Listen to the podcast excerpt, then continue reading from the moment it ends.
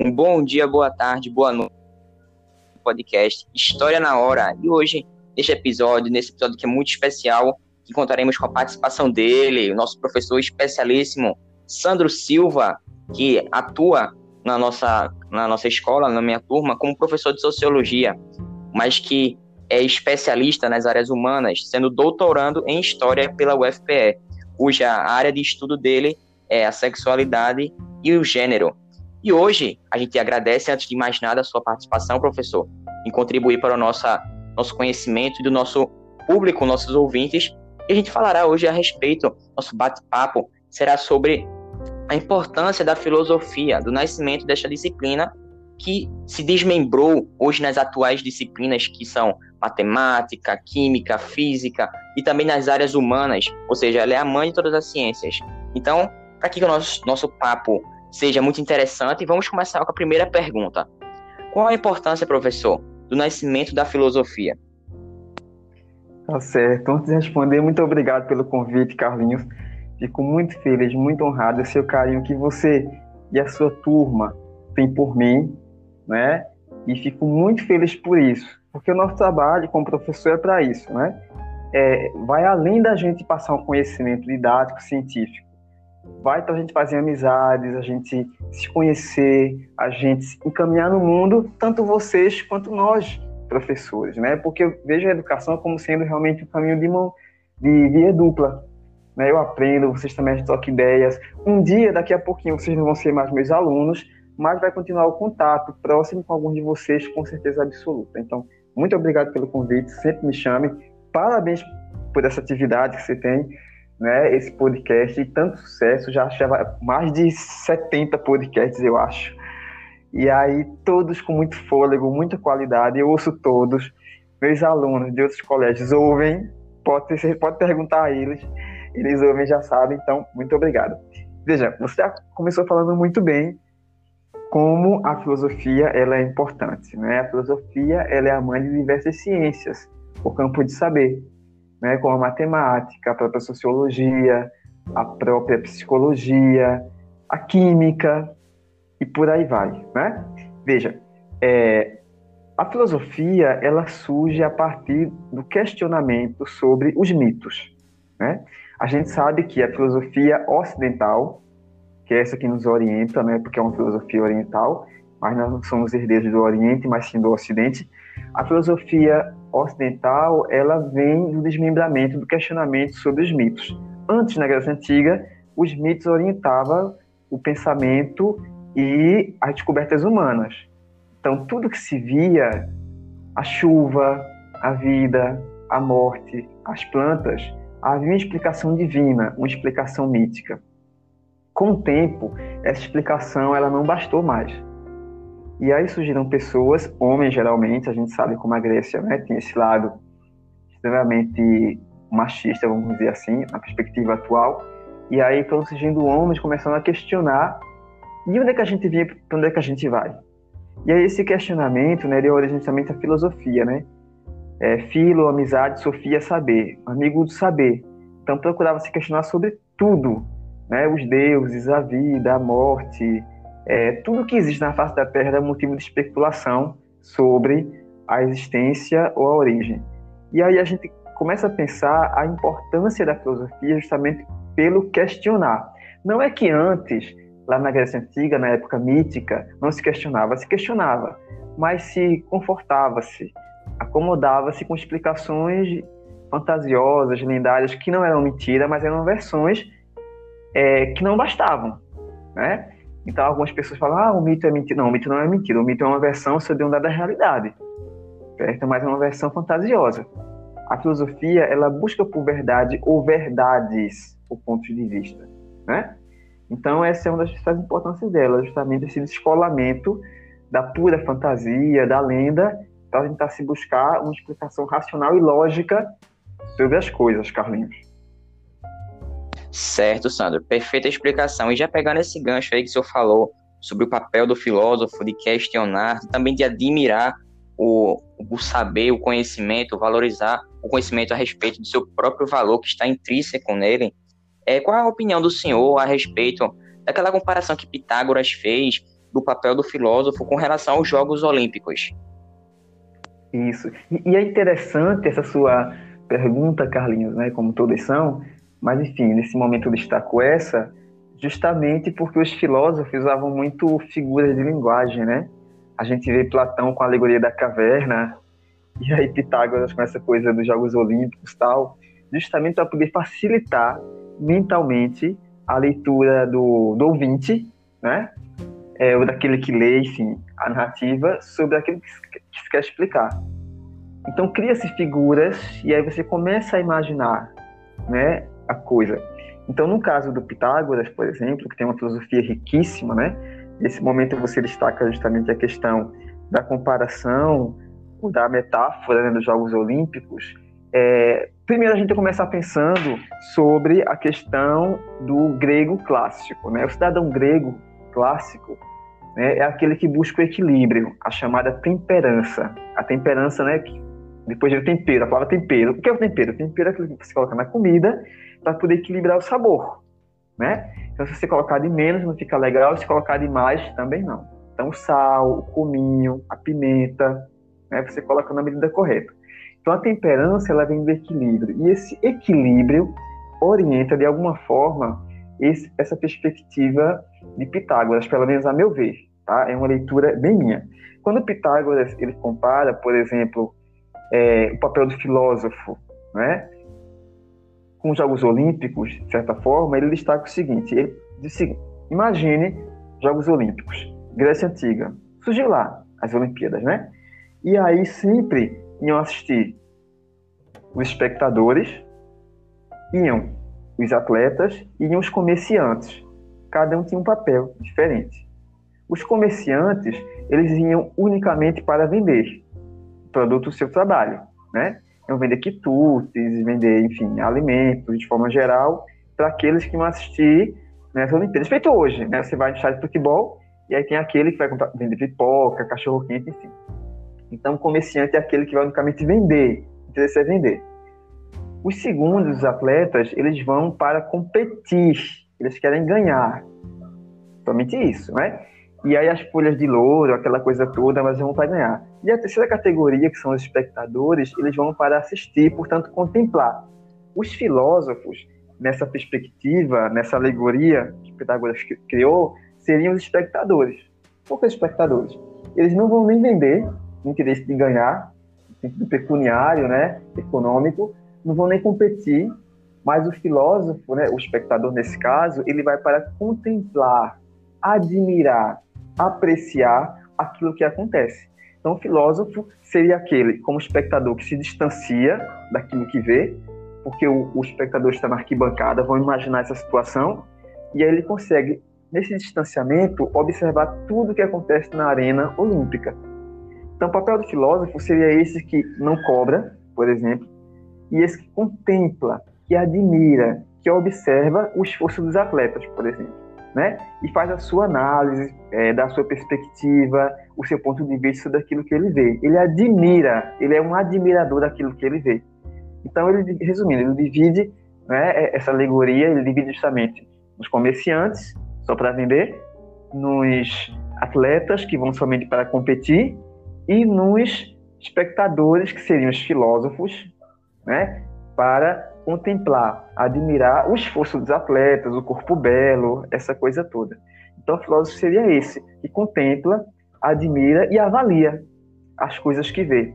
Então, foi uma alegoria, tal qual aquela que Platão utilizou sobre a caverna e a ignorância e sair dela, enfim. Carlinhos. Certo, Sandro, muito obrigado. E já partindo dessa sua explicação que o senhor falou aí do conhecimento ser algo que parte a partir da admiração e da beleza do saber, eu queria entender, Sandro, por que a frase de Sócrates, né, que é baseada nessa ideia do conhecimento uhum. é uma virtude, ela incomoda tanto na atualidade e incomodava na época dos sofistas. Perfeito.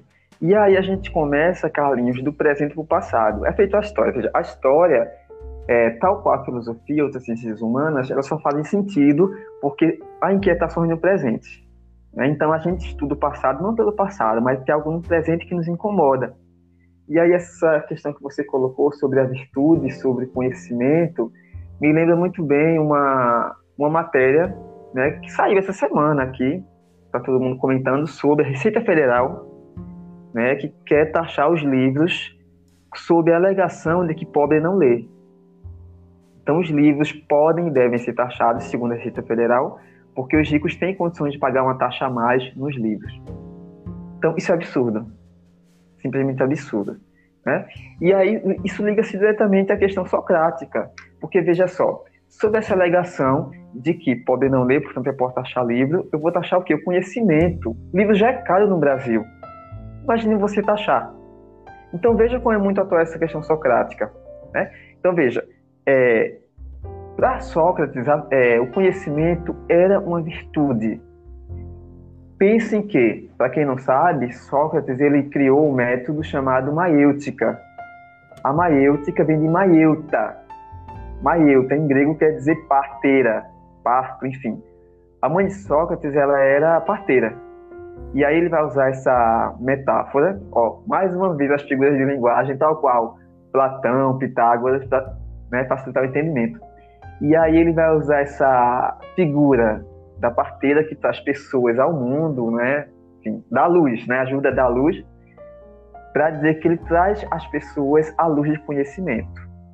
Não é à toa que, para quem não sabe, o método dele consistia de várias, várias partes. É, mas a principal é o seguinte: ele não deixou nada escrito. Ele ia para uma praça, praça pública, chamada Viágora, na Grécia Antiga, e simplesmente questionava para as pessoas comuns o que é o amor, o que é a amizade, o que é a política. Os deuses existem? Para onde vocês impostos que você paga ateniense? Então ele questionava as pessoas sobre questões aparentemente simples. Daí a frase dele, né, é, o conhece-te a ti mesmo. Né? Quer dizer que ele pegou lá no pórtico né, do templo de Apolo, mas ele adotou e deu uma roupagem para ele. Então veja, quando ele faz isso, ele começa a mexer com as instituições. Primeiro ele mexe com você. Quando alguém questiona, quando você diz, ah, eu sei o que é um amor. Tá, se eu perguntar a você, ouvinte, agora, o que é um amor? Você vai dizer, ah, o amor é estar bem, o amor é o amor da minha mãe, do meu pai. Não, você está dando exemplos. Mas defina o que é um amor, e isso já mexe com a gente.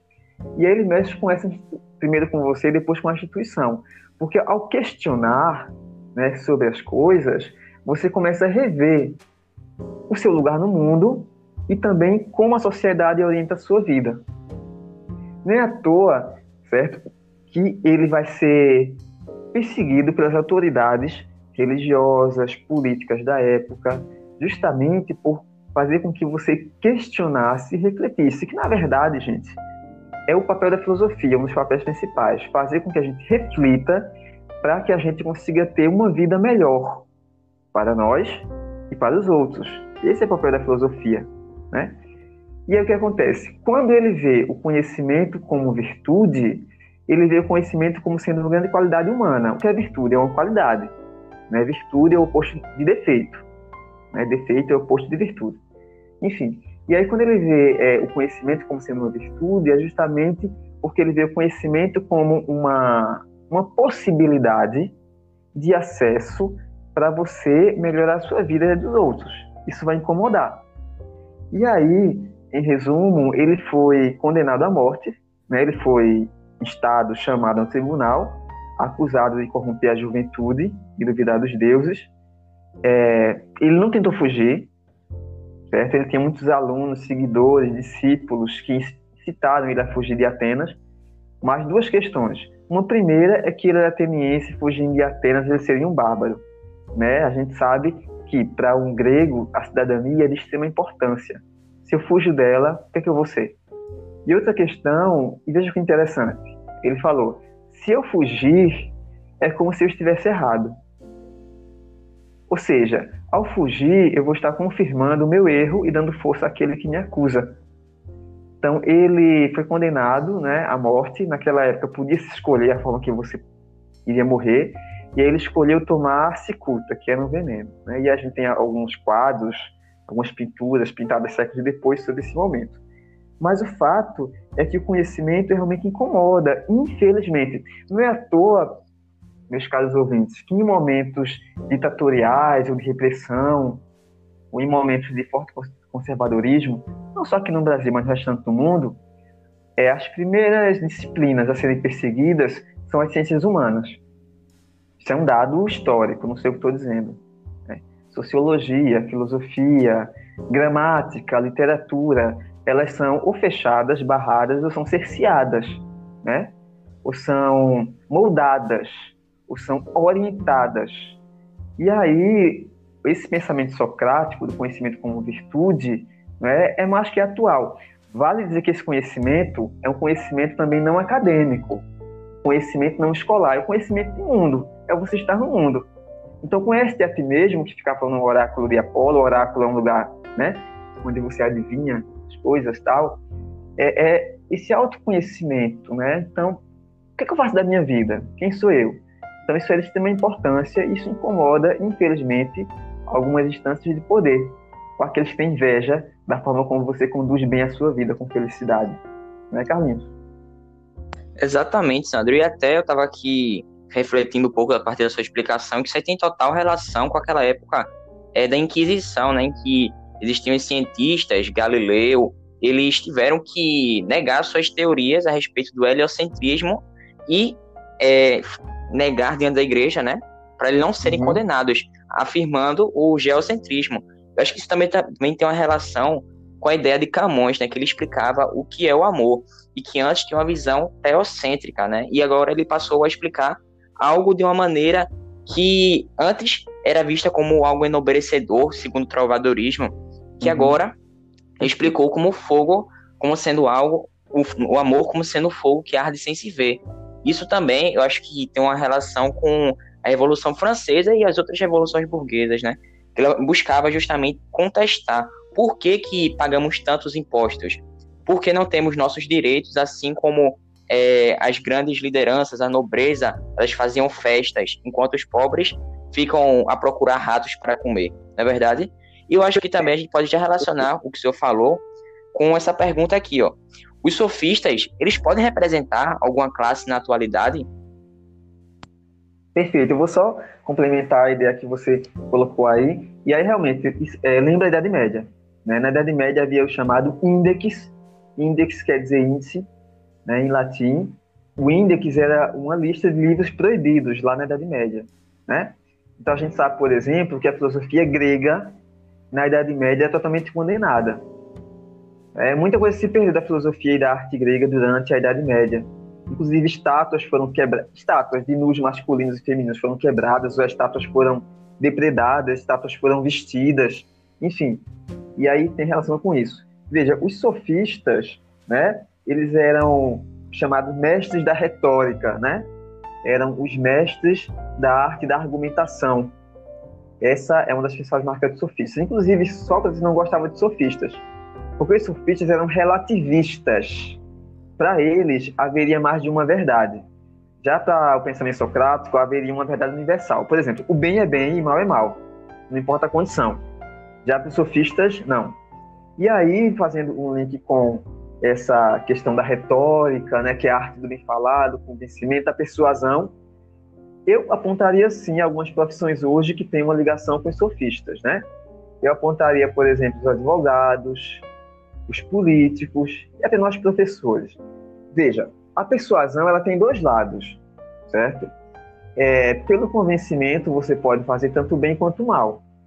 Então, por exemplo, os políticos são hábeis em manipular o discurso, tanto para se colocarem, né, defender seu ponto de vista e aí fazer o bem, como também para manipular. E aí os sofistas, a meu ver, eles podem sim fazer um link com algumas profissões, como essa. Né? O professor mesmo, ele tem que convencer. Ele convence através do jogo de palavras, né? Esse convencimento não é algo antiético, por exemplo. Esse convencimento é algo para é, o, tanto o ouvinte quanto a plateia, né, os alunos, se convencer da verdade que o que ele está dizendo, né? Mas, infelizmente, essa questão da persuasão e da manipulação e da relativização da verdade em excesso, ela pode levar para caminhos complicados. Porque, veja, essa relativização em excesso faz, por exemplo, você dizer que a Terra é achatada. Por quê? Porque você acha que é achatada. Né?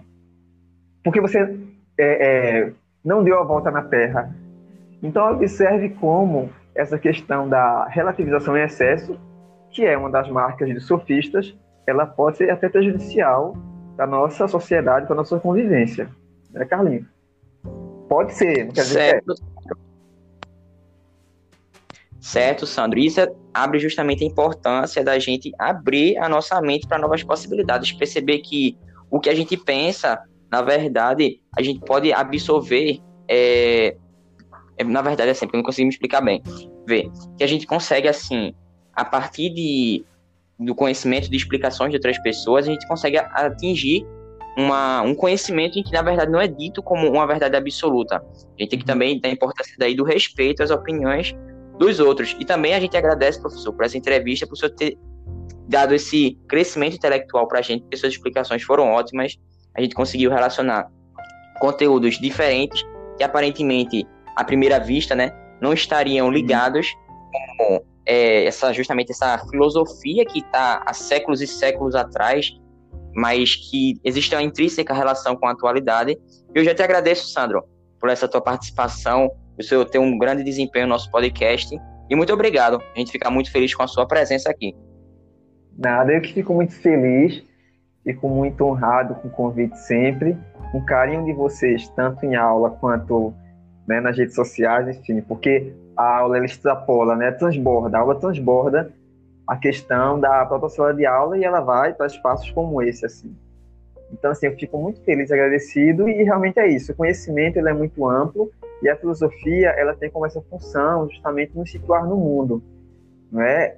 É, é feito a religião. A religião tem o seu papel também de nos situar no mundo, sabe, de nos colocar e uma das respostas para é, o objetivo da tanto da religião, né, quanto da própria filosofia é dar respostas para aquilo que a gente não consegue explicar, não, que a gente sente, mas não sabe exatamente o que é que é.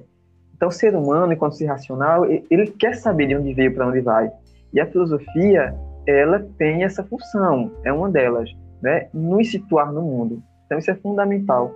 Saber nosso papel, né, enquanto cidadão e por aí vai. Então, pode me chamar sempre. Muito obrigado aos ouvintes. Um abraço para você, Carlinhos. Um abraço, fiquem com Deus. Espero que todos tenham gostado. Fiquem com Deus.